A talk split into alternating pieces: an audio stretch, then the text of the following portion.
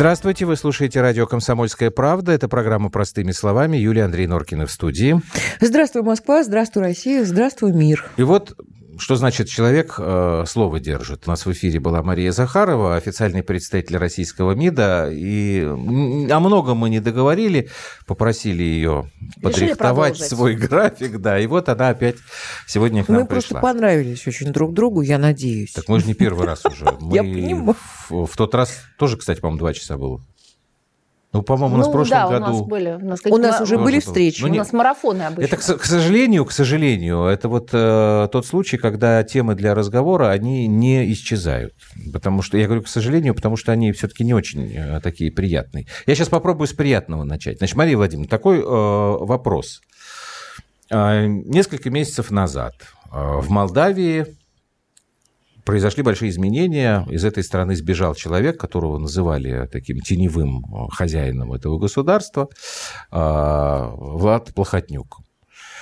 А в СМИ говорили так, что это стало возможным из-за того, что было достигнуто компромиссное решение между Россией, Евросоюзом и Соединенными Штатами. И они как-то вот сделали вместе так, что, значит, этот человек уехал. Меня сейчас не очень интересует внутренняя молдавская кухня, меня интересует такое, такая вещь. Действительно ли возможен сейчас при всех расхождениях а, некий компромисс между Россией, Европой и Америкой? Ну, мне кажется, во-первых, здравствуйте. Здравствуйте. Мне кажется, то, что вы процитировали сейчас э, знаю, аналитиков или какую-то публицистику, это немножко напоминает анекдот, знаете, как встретились русский, американец и француз. Да? Так, вот. ну их много. Ну, там русские, как правило, Я думаю, что это на уровне... Вот я бы оставила эти рассуждения на уровне анекдота. А здесь, конечно, э, и говоря о а, взаимодействии и сотрудничестве, я бы привела настоящие примеры, не вымышленные, а вот самые настоящие. Я считаю, что... И, кстати говоря, очень актуальные сегодня. Это речь идет о э, вопросе о и длительных, очень сложных, непростых переговорах по а, совместному, совместному плану действий по э, иранской, ну, угу. так называемая сделка, ядерная сделка, Иран и так далее, СВПД сокращенно, если вы помните. Вот это как раз тот самый пример, когда действительно собрались э, русские, американец, там еще были... И евросоюзец. Евросоюзец, э, да, китаец и и еще евросоюзец. И совместно очень э, непростыми э, переговорами, многолетними, многолетними, не просто да, многомесячными, многолетними, э, доказали, что могут договариваться страны с совершенно разными интересами. И причем делать это взаимовыгодно. Сейчас мы видим абсолютно такую противоположную картину, когда все, о чем договорились, постепенно, не получилось сразу, хотели сразу сломать наши западные партнеры, это не получилось, а, постепенно начинают ломать, расшатывать, потом опять ломать и так далее, и так далее, растаскивать по кусочкам. К сожалению, к большому. Почему? Потому что та проблема, которая много лет а, существовала и вызывала опасения международного сообщества, международных организаций, а, представителей отдельных стран – она была урегулирована, она была, знаете, как бы этот джин, а, опять поселился в надежном а, футляре, в надежной Но потом этот бутыле, кувшин, к сожалению, а потом его обратно, вот сейчас начали обратно этот джин опять выпускать, этого джина выпускать. И, но пример а то, о чем вы спрашивали, пример сотрудничества и взаимодействия, э, это безукоризненный. Я могу назвать еще несколько. Это, конечно, операция совместная, многосторонняя, международная по уничтожению химического оружия. Беспрецедентный уровень кооперабельности всех стран. Общая цель а, совмещение ресурсов всех стран. Мало того, достаточно скудная а, правовая база, а, которая была компенсирована решениями, которые оперативно принимались, опять же, на законной основе, в рамках международных организаций и так далее. И так далее. Уникальная операция, сложнейшая история, она была реализована. Опять же, мы видели потом, как бы, знаете, как волна это вновь уходила да, обратно. Тут э, роль личности в истории, потому что те примеры, которые вы приводите, в Америке был Обама как бы к нему не относиться. История с химическим оружием – это 13 год, насколько я помню. Это был Обама. Потом пришел Трамп, который говорит, что все, что делал Обама, это неправильно и плохо, это вредит Америке. И все вот эти совместные договоренности полетели... Одна, один или... только момент, так. что собственно, те же самые люди, которых вы ну, так или иначе, в кавычках называете Обама, потому что это не один человек, это команда, угу. это некая ну, политическая мысль, это целое направление э, в политической ну, раньше мы называли культура США, сейчас уже в политическом ландшафте, лучше сказать.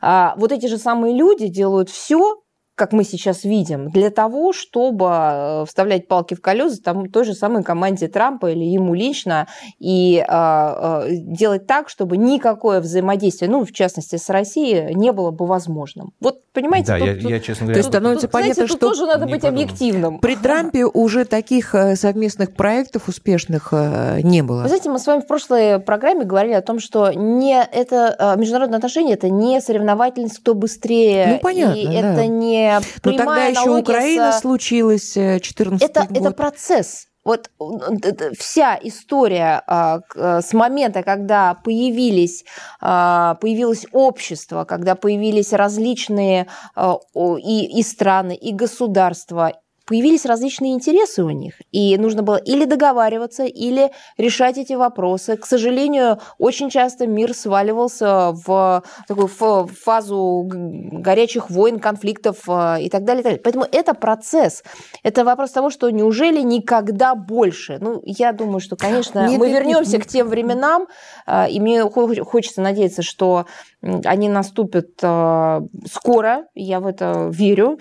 По крайней мере, мы со своей стороны делаем все возможное. И наглядный пример. Тоже в прошлый раз мы говорили в программе, а, почему Россия не хлопает дверью, а почему мы, а, так сказать, поддерживаем а, даже незначительные позитивные тенденции, которые намечаются, хотя вроде бы могли обидеться и, так сказать, требовать большего. Ну, по- по-разному. Вы, вы же знаете, мы что говорим всегда призывают у нас как бы быть более жестким, более таким решительным. Я Это бы не уже, сказала наверное, за всех. Мне кажется, вы знаете, во-первых, и по работе я общаюсь а, с, и с разными людьми, и мой круг друзей тоже разный. Есть люди, которые хотят пожестче, а есть люди, которые хотят Помягче. помягче. Да? Помягче. Все по-разному хотят. Все хотят, мне кажется, глобально все хотят одного. Мария все хотят мира. Вот это точно. А вы знакомы? А как он будет достигнут? Вот у всех тут разные воззрения. Разный подход. Да. Вы знакомы с Зеленским лично? Нет. Нет. А вот что вы думаете о его первых шагах и есть ли да вообще с приходом Зеленского у нас шанс на примирение? Хоть какие-то есть звоночки? Вы понимаете, все время рассматривают а, вот, этот, а, вот эту тему, все время рассматривают в контексте а, России и Украины почему-то все время забывая, ну так или иначе так получается, что все время забывают о том, что прежде всего Украине надо решить внутренние, внутриукраинские проблемы, которые э, не дают э, дальше выстраивать Украине отношения, в том числе и с соседями. Можно быть... Э, можно оказывать содействие, можно быть, входить в различные форматы и группы, я имею в виду там, минские договоренности угу. и так далее. Но пока я не знаю, о каком идет э, и должна идти речь. Политики ли, гражданское ли общество, а, отдельные личности, государственные деятели или просто личности а, на Украине не поймут, что так больше нельзя, и что эта э, конфронтация друг с другом и неприятие друг друга разными приводит к тупику, вот пока они это не поймут, ничего не сдвинется. Это вопрос в них.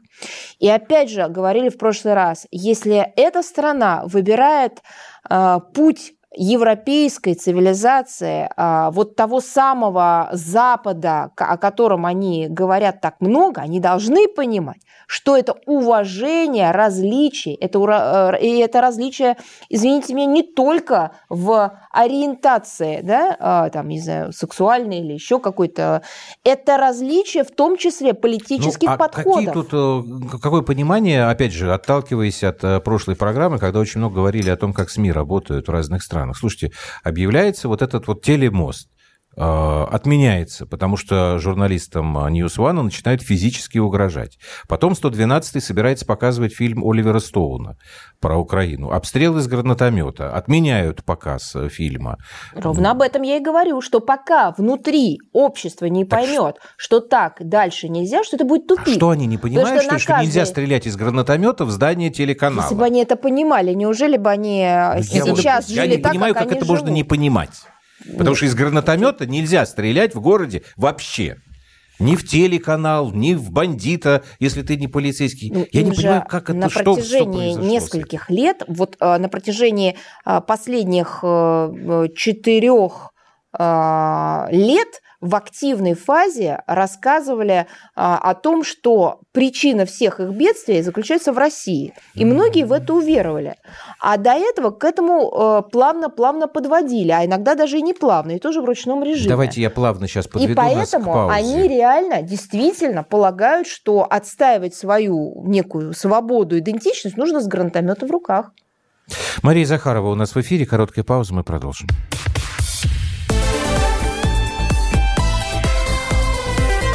Простыми словами.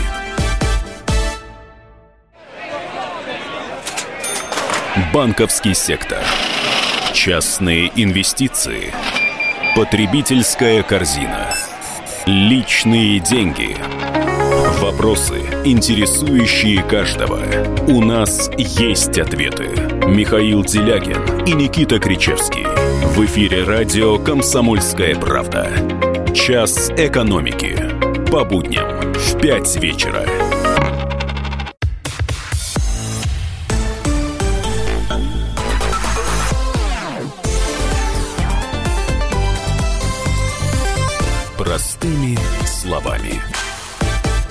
Это программа «Простыми словами». А мы продолжаем разговор с Марией Захаровой, официальным представителем Министерства иностранных дел России. Следующий вопрос, это даже не столько наш, ну наш, а, переадресовать мы его обещали. У нас пару недель назад в эфире был Александр Привалов.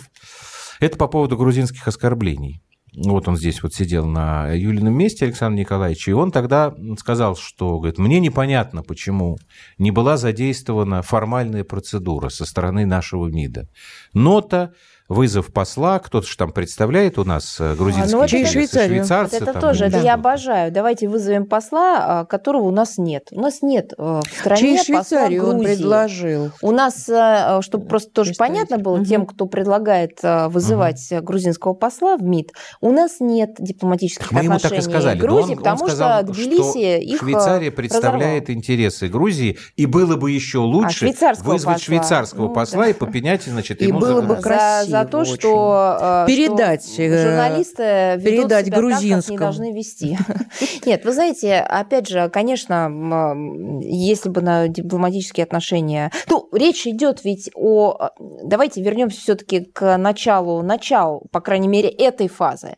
Началось все с провокации, которая была в отношении российского депутата, представителя законодательной власти России, который прибыл на территорию Грузии в Тбилиси по приглашению грузинской стороны. Мало того, это было не просто формальное приглашение, которое, ну, кто-то, может быть, случайно не согласовав, с кем-то направил.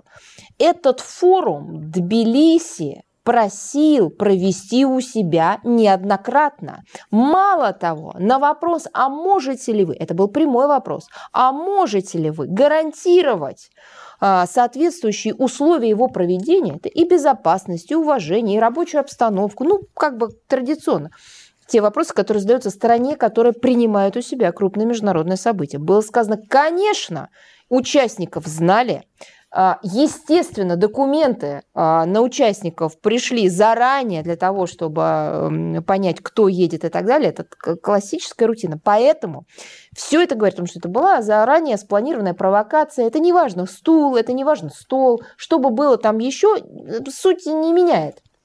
Мне кажется, человек мог бы даже и, и, и стоя э, выступать, и все равно была бы совершена какая-либо э, гадость или пакость в его отношении. Соответственно, после этого, как по цепочке, и это было тоже понятно, была э, такая задана волна, и она тоже готовилась заранее, вот этого как бы народного негодования, когда, естественно, людям передавалось возмущение, многие не понимали от чего и почему, кто-то понимал, но так или иначе это все было явно спровоцировано и спланировано заранее.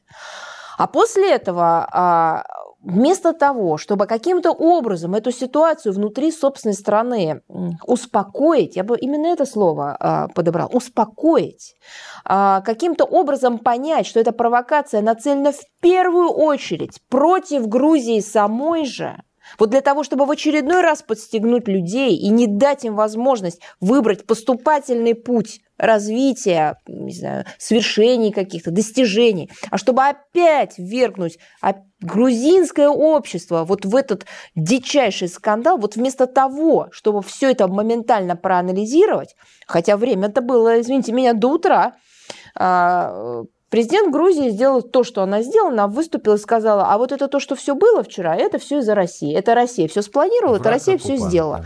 Соответственно, была э, реакция такая, какая она была, и я э, объясню, почему. Тут Конечно, уже многие все объяснили, и, по-моему, уже все понятно. Но нужно понять, что когда Президент – это высшее лицо в государстве, это человек, который реализует власть в стране и имеет а, мандат от народа, мало того, только что выборы прошли, соответственно, еще и рейтинги, ожидания высокие, человеку верят, это в доверие, говорит, что во всем виновата соседняя страна, вот та самая страна, чьи люди едут по туристическим путевкам, то людям я не хочу называть толпе, но тем людям, которые выходили на манифестации, громили, друг в друга же стреляли, им дается команда АТУ.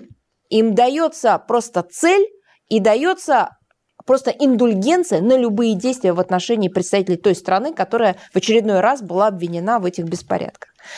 А дальше все пошло как вот по команде, как опять же, по, как цепная реакция, пошли оскорбления, унижения. И ста... я думаю, что э, просто общество ужаснулось самому себе. Потому что, понимаете, друг в друга стреляли в Тбилиси жители Тбилиси.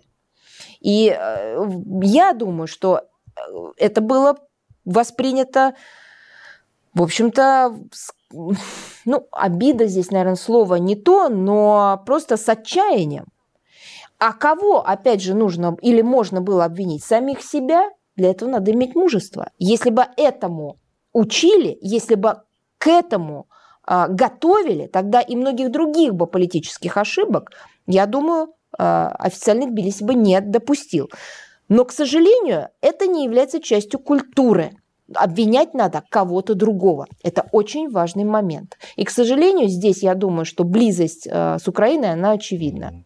Соответственно, э, пошли обвинения уже э, такие вот прямые, хамские, за гранью вообще. И здесь же не, это тоже не вопрос соответствия каким-то там международным стандартам. Это вопрос человеческой не морали, а даже не культуры, а вообще уровня, уровня в принципе. Понимаете? И когда говорят, такого раньше не было. Вот как раз раньше, да, там сто лет назад, такое как раз и было.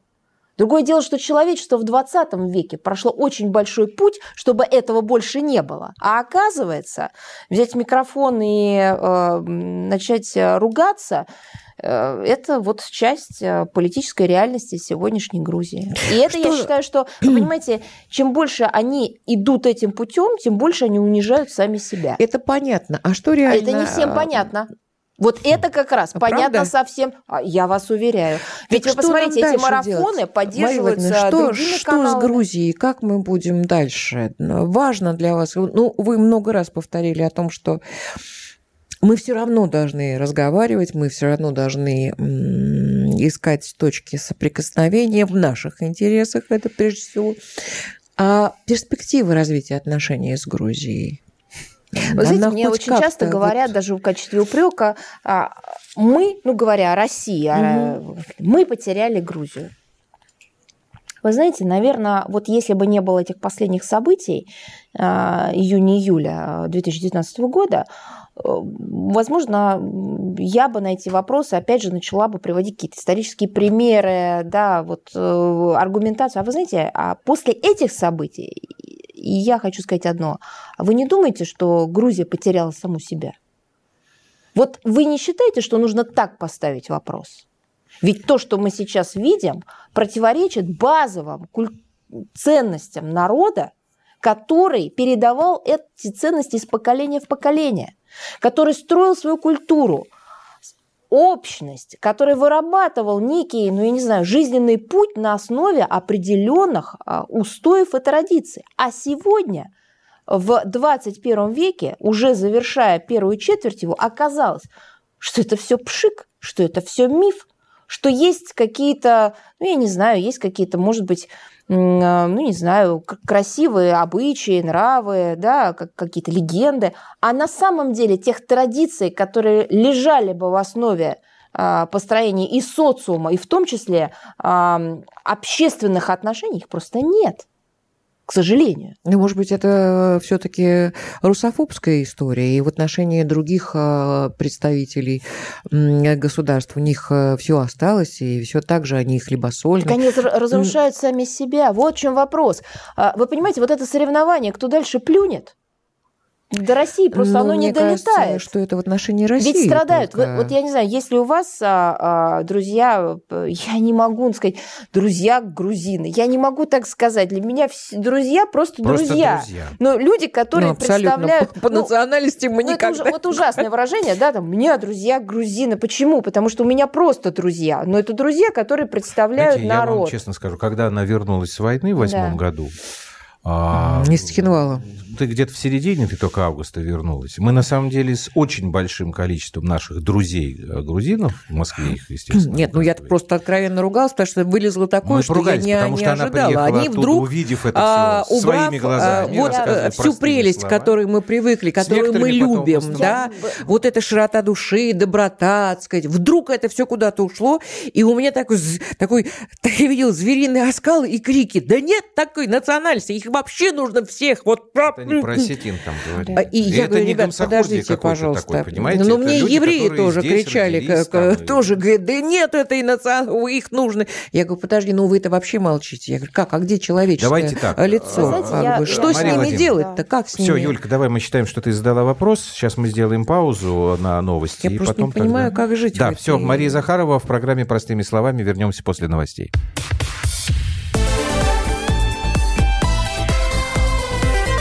Простыми словами.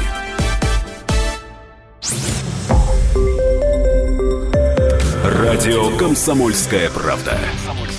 Более сотни городов вещания и многомиллионная аудитория. Владимир 104 и 3 FM.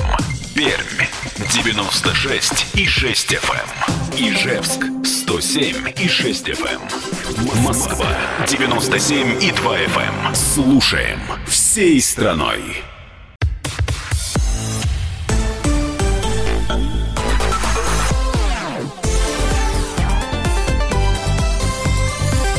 Простыми словами. Вы слушаете радио «Комсомольская правда». В эфире программы «Простыми словами» у Юлии Андрея Норкиных, Мария Захарова, официальный представитель МИД России. Ну вот, Мария Владимировна, теперь можете ответить на тот вопрос, который Юлия Потому что вы профессионалы, да. вы дипломатический работник, вы знаете, вот может быть, психологически. Вот, а мы, я не мы знаю, как, как в этой ситуации вот, себя вести. Вот смотрите, честно. так вот, а, а, те мои друзья, э, и знакомые, и близкие друзья, и даже есть друзья, э, которые были друзьями, а сейчас, мне кажется, мы уже стали какой-то единой такой семьей. А, как они страдают от того, что сейчас происходит в Грузии? Как они... Ведь это люди, э, с которыми общаюсь я, это действительно люди, ну вот мне так повезло, это представители действительно а, достойнейшие а, своего народа, своей страны. Это врачи, журналисты, и корреспонденты. Ну, угу. Как они страдают? Они говорят о том, что они просто... Ну, то есть их... Вот, знаете, два человека, друг друга не знающие, сказали одну и ту же фразу. «Мое сердце расколото на две половинки». Я, и обе из них страдают. Может быть, у них такое есть выражение э, в грузинском, я не знаю, но я вот меня это поразило. Поэтому вот эти все а, а, соревнования, кто грязнее выругается, они же бьют не по нам. многие, вы же знаете, давайте будем откровенны, ведь многие э, здесь даже злорадствуют, типа, вот, посмотрите, докатились, раскрылись на самом деле.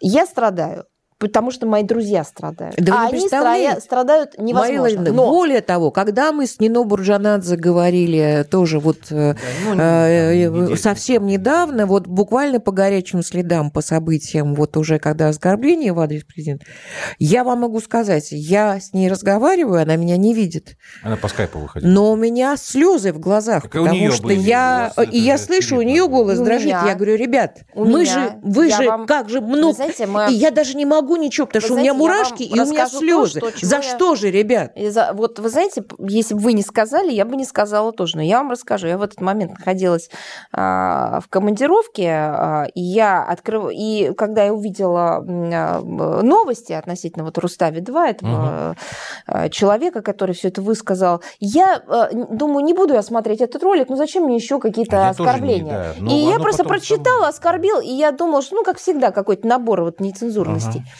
И вдруг мне кто-то из коллег пишет, обязательно посмотри. Я говорю, ребят, послушайте, ну пожалейте меня, а это, это надо. И когда я посмотрела, под конец у меня текли слезы от того, что я понимала, что сейчас будут испытывать те люди, которые по-настоящему любят Грузию. Грузины, которые...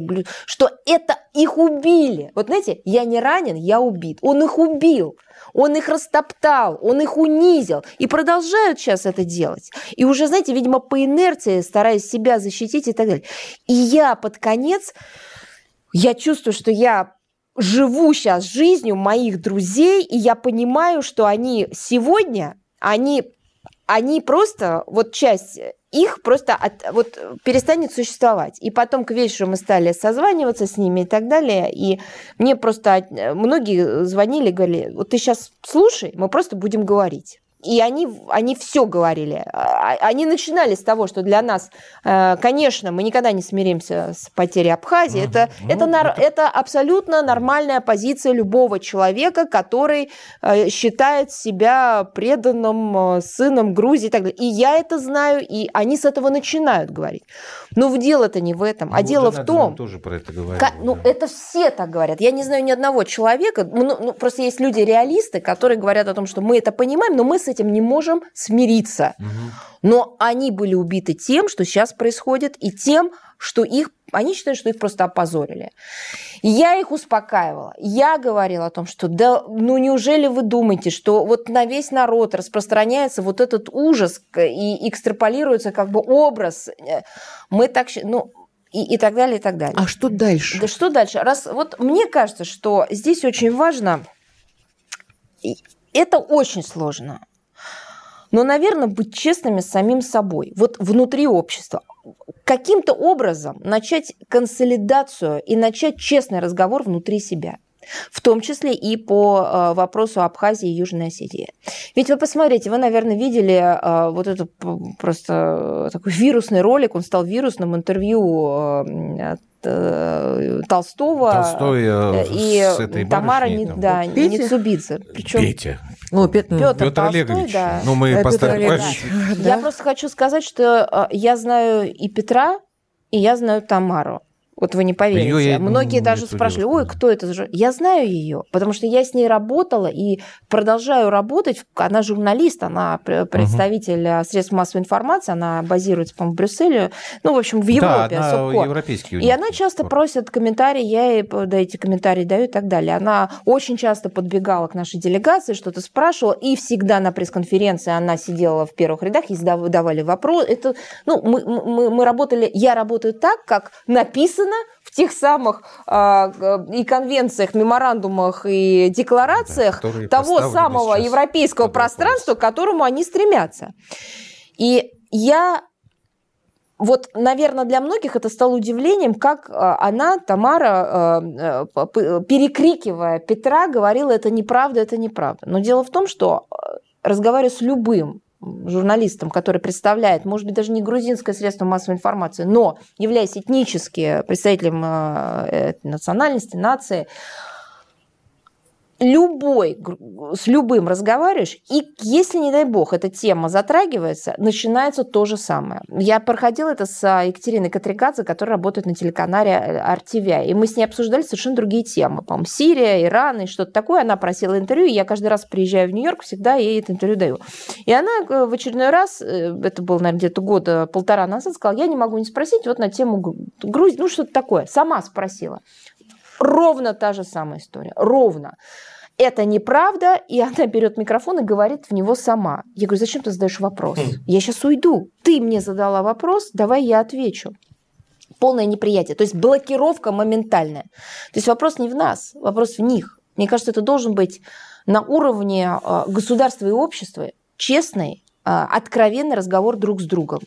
И а, то есть анализ, и с Южной ну, Осетии, ну, и с Абхазией. Им нужно говорить самим чем говорить и с самим другим, собой. Да. Прежде чем, понимаете, Петр сказал, Петр Толстой сказал, э, безусловно, э, он не перешел никакие рамки. Он говорил исключительно так, как говорит представитель делегации в БСЕ, э, с журналистом. Он ничего себе не позволил. Но при этом он говорил жестко, потому что он говорил то, что они слышать не хотят. То, что они убили наших ребят. И на каком-то моменте вот мне кажется, что э, я, это абсолютно не совет. Это, я думаю, что там советчиков хватает. Но это вопрос того, что видно со стороны, и мне кажется, они не видят этого сами. Они должны сесть и поговорить друг с другом и честно а, рассказать друг другу так историю. Мы можем э, в этом случае все-таки говорить о том, что существует вот такая мерзкая штука, как русофобия, или это штамп, э, который мы сами журналисты затерли? А это не мы придумали. Я понимаю, говоря. но мы и вынуждены его использовать. Вы, вы понимаете, вот я прочитала да, год назад потрясающую книгу. А, журналист, он живет в Швейцарии, Геметана, который посвятил ее полностью историчности и историческому пути формирования русофобии а, вот на, в, в западном интересно. мире. Причем, mm. да, это очень интересная книга. Mm. Она только этому посвящена. Она касается не только средств массовой информации или там политической сфере, она касается всего. Борьбы за ресурсы, соответственно, информационной работе на этом направлении для того, чтобы оправдать э, шаги. Угу. Там очень много аспектов. Чем-то можно согласиться, что-то кажется, наверное, таким, знаете, где-то приумноженным а, или наоборот преуменьшенным. Но это очень интересный взгляд именно западного журналиста, плоть от плоти, представляющего вот эти самые а, европейские ценности. И он рассказал нам, и россиянам, и людям, которые занимаются этой проблематикой, откуда а, и растет, откуда происходят эти корни русофобии. А, я думаю, что а, здесь несколько пластов. Я думаю, что на самом деле, конечно, есть бесконечная, это опять же не соревновательность, но есть, ну слушайте, мы пережили две отечественные войны, мы пережили набеги на нашу страну, а, это, простите меня, были не транзитные а, войны, да, когда открывалась дверь слева, а выходили справа, да, просто доставляя неудобства. Как же можно говорить о том, что вот этих русофобских предпосылок нет? Угу. Это, это что же?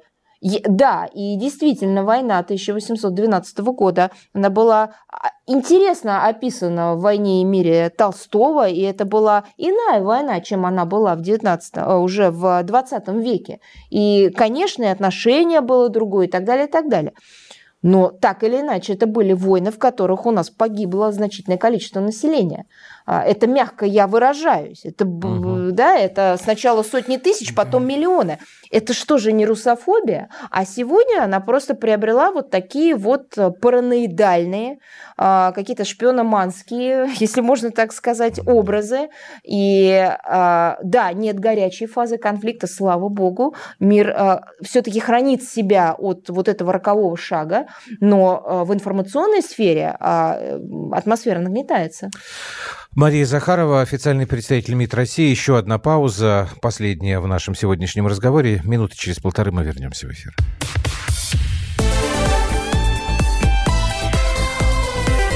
Простыми словами.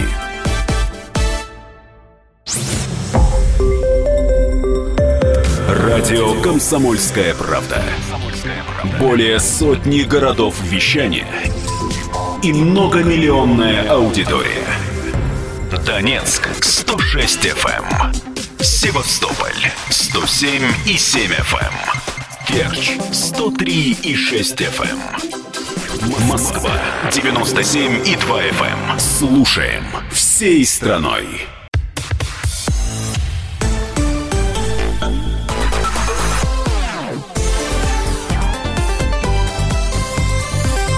Простыми словами. Это программа «Простыми словами». Я еще вот о чем хотел э, вас спросить. Как раз когда вы говорили, э, другая война, вот то, что сейчас происходит. Э, несколько дней назад, я не помню, или когда мы с тобой смотрели эту видеозапись из Парижа, когда порядка 700 мигрантов захватывают пантеон. Помнишь, вот так называемые черные жилеты, вот эти вот. А, ну, они, их там потом полиция разогнала, но тем не менее. Я Помню, что когда мы впервые приехали в Париж, это был две... Первый, второй, ну, что-то такое. Второй год, по-моему, 2002 ну, год. Период, да. И да, вот там наша знакомая, которая угу. во Франции родилась, выросла, она нам сказала, что вы не представляете, Париж сейчас совершенно не тот. Мы говорим, а что такое? Она говорит, ну, Париж это не белый европейский город, это уже город совершенно такой магрибский с тех пор вот прошло там лет 17, получилось то, что получилось. Я помню, как нападали на Ариану Фалачи, вы, наверное, читали же ее книгу, как она называлась? «Ярость и гордость», по-моему, да, о том, что вот Европе грозит э, такой э, превращение в халифат. В общем, то, что происходит сейчас на, с этим миграционным кризисом, это можно тоже считать войной в каком-то виде?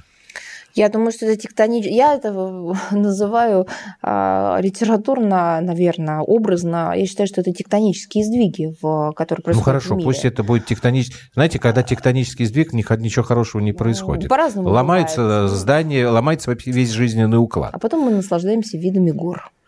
Да, например. Цинично да, так. например. Это не цинично, это такая жизнь, понимаете, она разная. А здесь вопрос в том, что эти процессы, назовем это так, они, безусловно, а, меняют а, вид и мирового порядка, и будущее в той же самой Европе.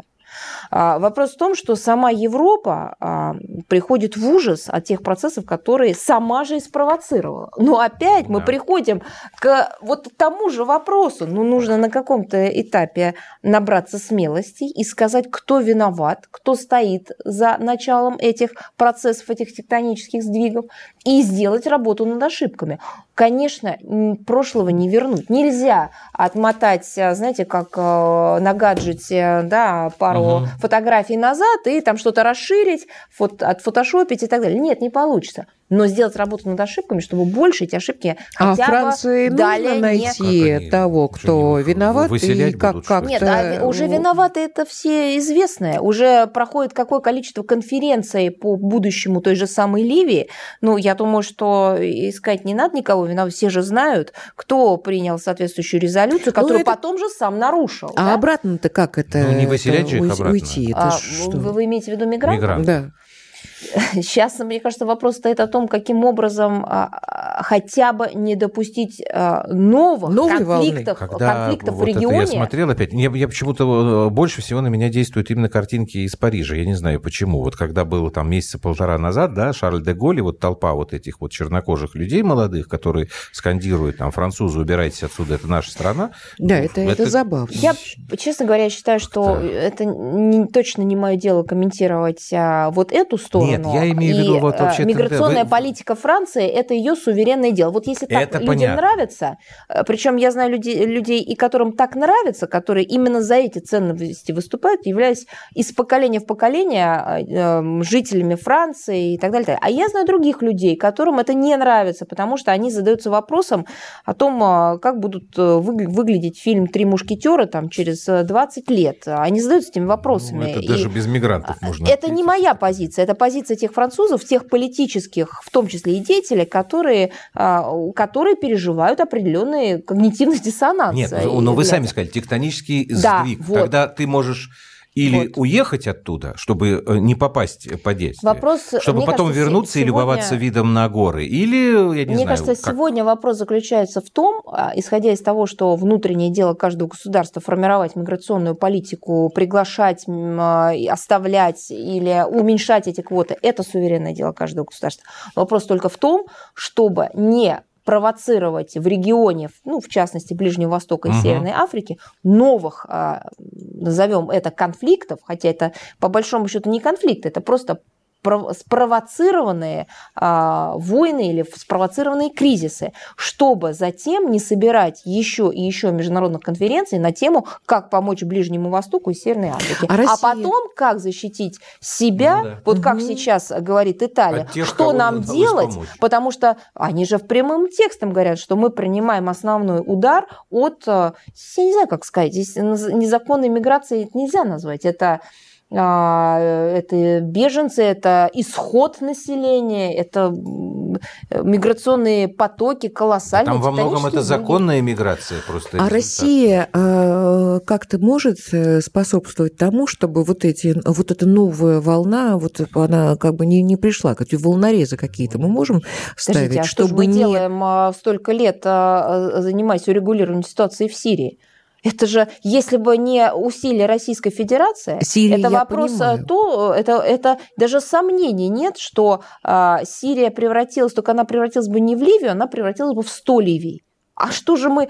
Так с, с этим же посылом и э, была вовлечена Россия, э, вовлекла саму себя активно ну, и решительно. По, по просьбе... Просто, Это же вопрос. И, безусловно, противодействие меня... терроризма и распространение этого и терроризма, и людей, которые непонятно по каким э, паспортам и документам вообще передвигаются. Это просто даже первичный вопрос был. Да?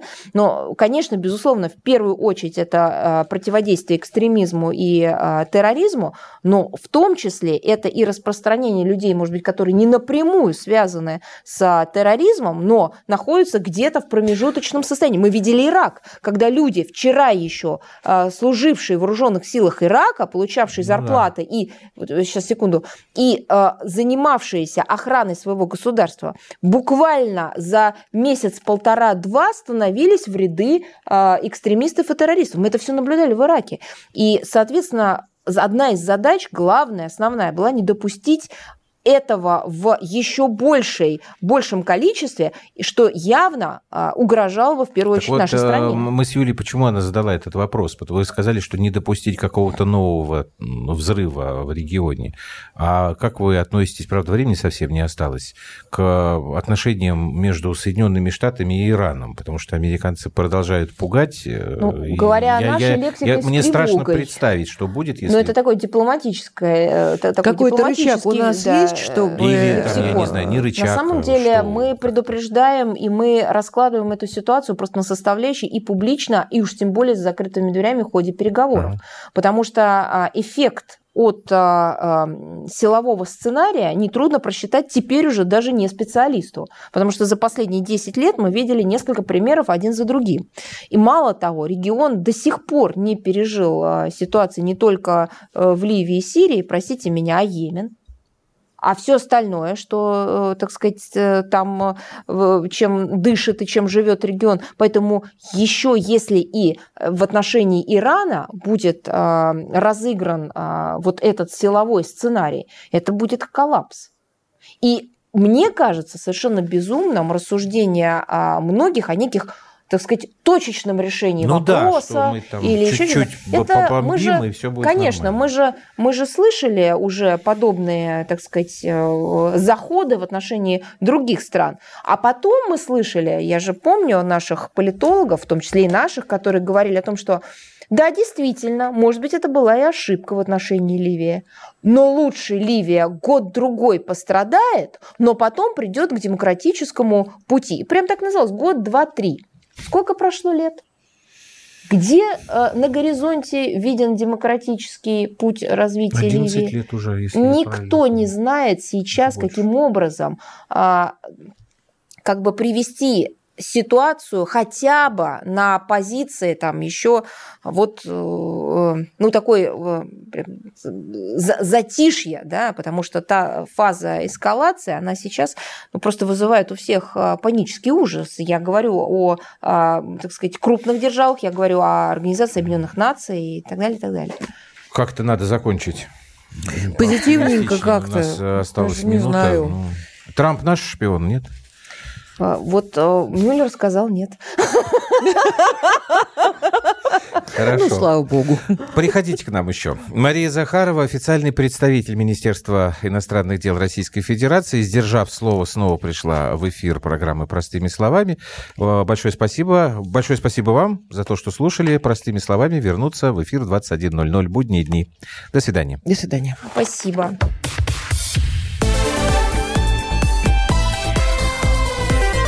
Простыми словами.